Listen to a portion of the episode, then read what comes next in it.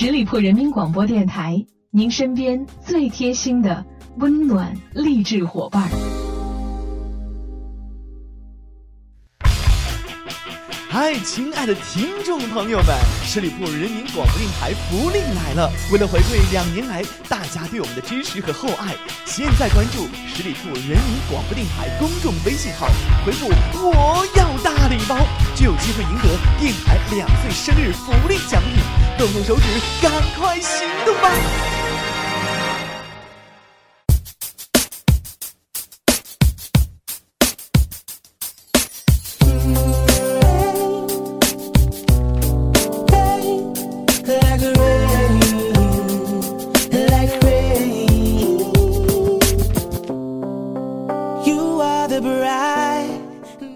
亲爱的耳朵们，欢迎你们继续留守在十里铺人民广播电台的精彩节目。现在来到的是我们出发吧，好奇心，我是晶晶。传说中的五一小长假马上就要来临了，又可以想象到各大高速公路上都会充斥着车辆。在这里也要温馨提示到大家，在出去游玩的同时，一定要注意自身的人身安全跟财务安全。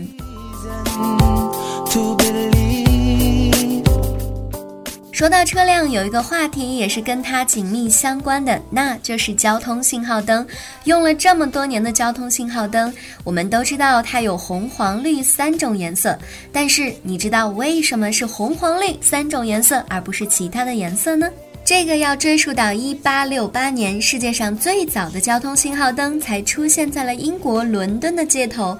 那个时候的信号灯呢，还只有红色跟绿色两种颜色，而且远没有现在街头信号灯先进。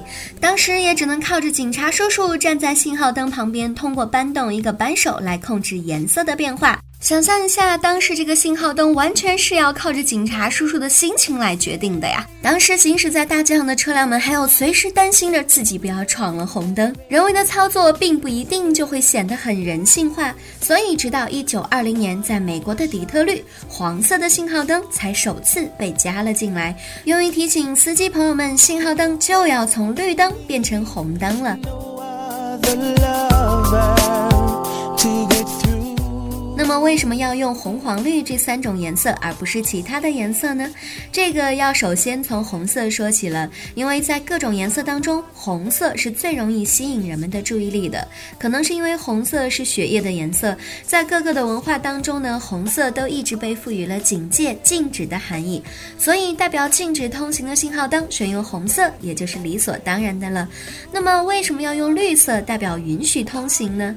这是因为在那个时期，人们普遍认为红色和绿色就好像现在的黑色和白色一样，是一对互补颜色。那既然红色代表了禁止通行，那么用与其相反的绿色来表示允许通行，就是情理之中的事情了。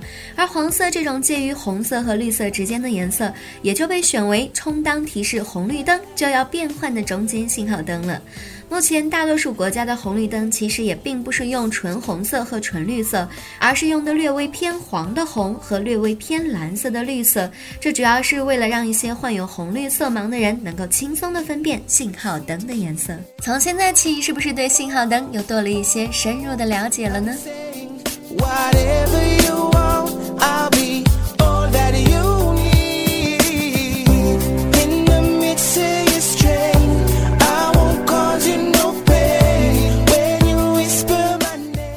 网络上面流行着这样的一个说法：健康的人的两个手的拇指中必须有月牙，食指和中指应该有月牙，而无名指可以没有月牙。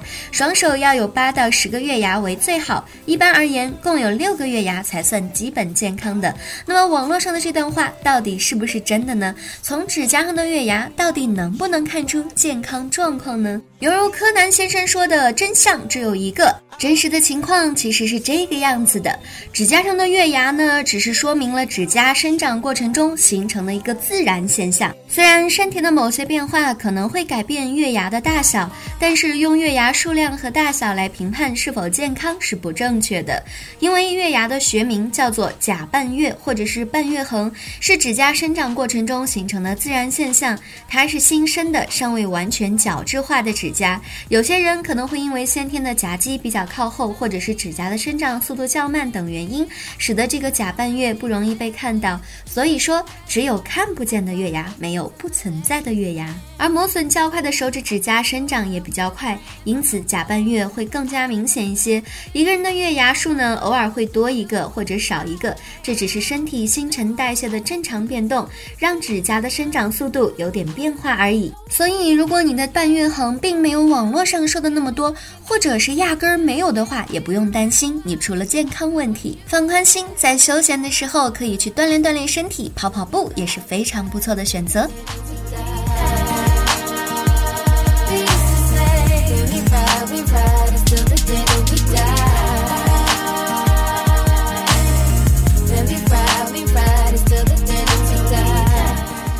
随着五月份的到来，气温呢也是向逐渐炎热的趋势发展了。现在走在大街上，放眼望去，满城尽穿丝袜呀。那么问题来了，为什么女生这么爱穿丝袜呢？我们说，几乎每一件存在于这个世界的物件，如果深究起来，每一样东西来历的背后，多多少少都躲藏着一个又一个不同的故事。丝袜当然也不例外。你可能不知道的是，最早丝袜竟然不是女人的专利。在中国的夏朝，也就是公元前二十一到十七世纪，出现了最原始的袜子；而在十六世纪的西方，当时法国宫廷和上流社会的名媛淑女们对西班牙长筒袜迷恋到不行不行的。不过高能来了，穿丝袜的人并非是他们，而是他们的丈夫和情人。当时欧洲的男士都是穿蓬松的那种短裤的，大毛腿无疑就显露在外了。这对于普通人来说可能并不算什么，可对于宫廷贵族来说却是有伤大雅的。于是丝袜就成为了他们遮丑又实用的的东西，尤其是以红色、紫色、白色最为流行。二零一零年，巴黎还拍卖过拿破仑流亡圣赫勒拿岛时穿过的一双丝质的底袜，估价居然到了上万欧元。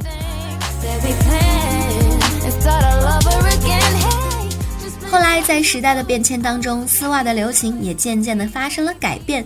二十世纪初，因为成衣的普及，时尚观念深入了社会的各个阶层，丝袜就成为了妇女们彰显时尚的标志性代表配饰。直到现今，丝袜一直是女性配饰中的常见物，不仅有其功能性，还有穿搭作用，甚至吸引着异性同性欣赏的眼球。在上世纪二十年代初，中国城市女性兴起的文明新装潮流当中，这种文明新装由留洋女学生和中国本土的教会学校的女学生率先穿着。民国名媛林徽因的学生照片当中可以发现，那个时候的女学生已经开始身着紧身衫袄，下身是长。长及小腿的黑色长裙，裙底已经露出了深色的丝袜。而到了九十年代，在夏天的各大城市大街上，大多数年轻女孩子都是裙子配丝袜，驼色的、肉色的、褐色的、黑色的、蓝色的、粉色的，大家都把自己修长的腿型展示了出来。说到底，丝袜最终还是被女性朋友们发扬光大了。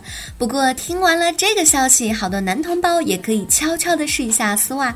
想想小沈阳那个苏格兰裙的造型，还是蛮不错的。当然了，在这个时代，还有一大批男同胞光明正大的在我们眼皮子底下穿着丝袜，那就是足球运动员了。他们的长筒袜可都是来源于我们的丝袜菌呢。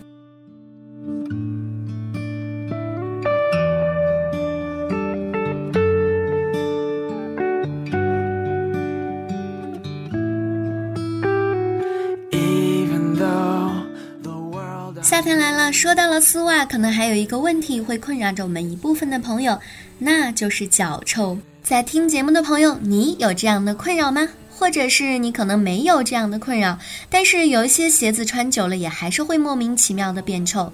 其实呢，这都是有原因的。当你的活动增多，天气闷热，精神紧张的时候，汗液分泌就会增多。在这里呢，给大家选几个简单又容易的小办法，帮你一招搞定鞋臭味儿。第一个神器就是我们的茶叶包，将干茶叶包或者是泡过的茶叶包，这里要注意，如果是泡过的话，一定要等这个水分完全干掉以后才可以用。然后将我们的茶叶包放入到鞋子当中，就可以去除异味了。第二个小妙招呢，就是可以晒太阳。有时间的话，可以把鞋子拿到室外去晒晒太阳，保持鞋内的干燥，防止细菌的滋生。第三个呢，就是我们的袜子。其实袜子呢也是很容易变臭的，要每一天都要勤洗。如果臭味太重的话，可以用柔顺剂泡一会儿，再用清水洗净，这样不但可以除去臭味，还可以变得香香的。还有一样神器叫做水明矾，把脱水的明矾或者是生石灰粉用小布袋装好密封，在临睡前放入鞋子内，不仅可以除去鞋内的臭味，还可以达到吸湿的效果。这么听下来，其实要解决这个困扰我们的办法也不是非常的难，只要做一个勤快的汉子或者是勤快的妹子就可以啦。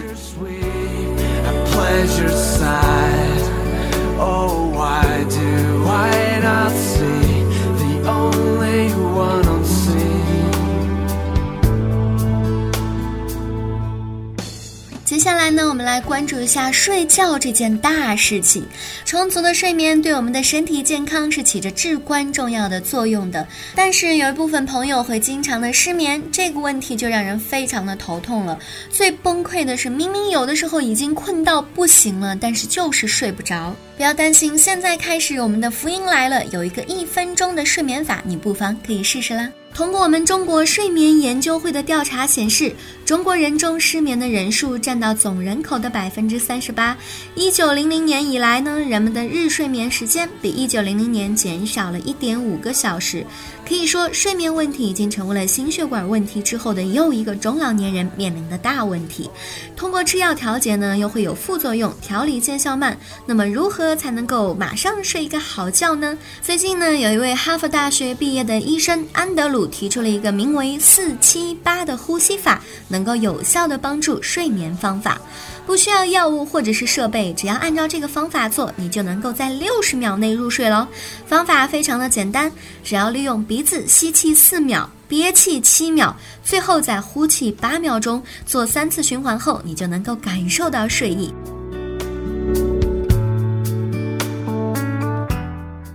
自福建省红十字会心理援助办公室副主任詹锦华也表示，这种方法的原理应该是让人在睡前调整呼吸方式，让人们可以把这个注意力集中在呼吸上，从而进行自我催眠。也有人表示，这招主要是来自于古印度的呼吸调节方法，透过深深的吸气吐气，让更多的氧气进入肺部，并且在里面流动，使得这个交感神经可以放松，有助于减轻压力，让人能够真正的平静。下来，并且放松身体，好入眠。不论这个方法的原理是什么，如果有效的话，那可真的是拯救了中国近四成的失眠人群。这个方法听起来虽然简单，但是失眠的痛苦只有失眠的人才能够明白了。当然，这并不能够解决所有人的失眠问题，不然也就不需要医生了。但是如果你有天真的突然失眠了，不妨试试，也没有什么坏处啊。其实关于失眠，我倒是有一个私人的小秘方可以跟大家分享一下。然而我这个私人秘方并没有什么科学依据啊。如果感兴趣的朋友呢，可以去试一下。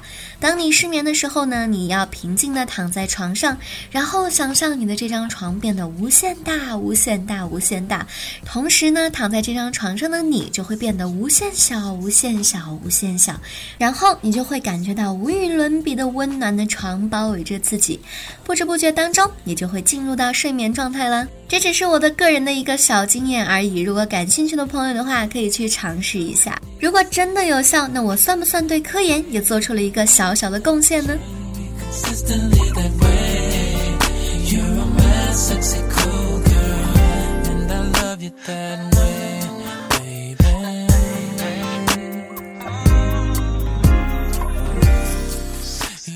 呢，有一部医生和军人的爱情故事火的不要不要的。随着韩剧的流行呢，中韩文化之间的渗透好像更加的深刻了。我身边的很多朋友呢，都非常的喜欢吃韩国料理，当然了，我本人也不例外。那在吃东西的时候呢，我们就会注意到，这个韩国人的筷子多数都是这个金属的扁平状的。细心的我们都可以发现到，我们中日韩三国的筷子都有着很大的不同。那中日韩三国呢，都是用筷子作为这个进食的餐具，但不同的饮食文化和习惯决定了三国的筷子差异不小。中国的筷子呢，属于那种平头；日本的筷子尖而短。韩国的筷子呢多为金属制，中国人极少吃生食，尤其是鱼肉一类的。吃的食物呢，大多数也都是能够用筷子夹起来的。而日本人呢，就非常的喜欢吃生食，尤其是滑不溜秋、不容易夹起来的生鱼片，为日餐的一个首选。所以日本常用的筷子必须是可以当叉子来使用的，可以夹住这个生鱼片。而且呢，日本采取这个分餐制，所以筷子因此比较短，也是够用的。而韩国人的金属筷子呢，是应对其烧烤的喜爱而流行的。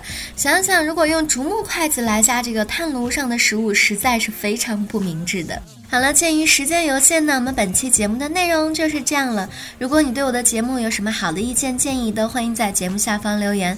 同时呢，也欢迎大家继续关注我们十里铺人民广播电台的微信公众号，每一天都会有精彩的内容发送给大家，时不时的还会有一些小惊喜来奉送给大家。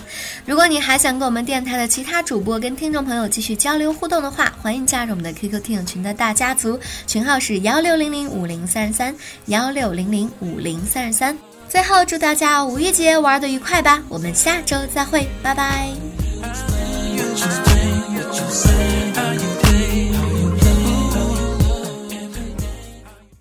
本期节目由十里铺人民广播电台制作播出。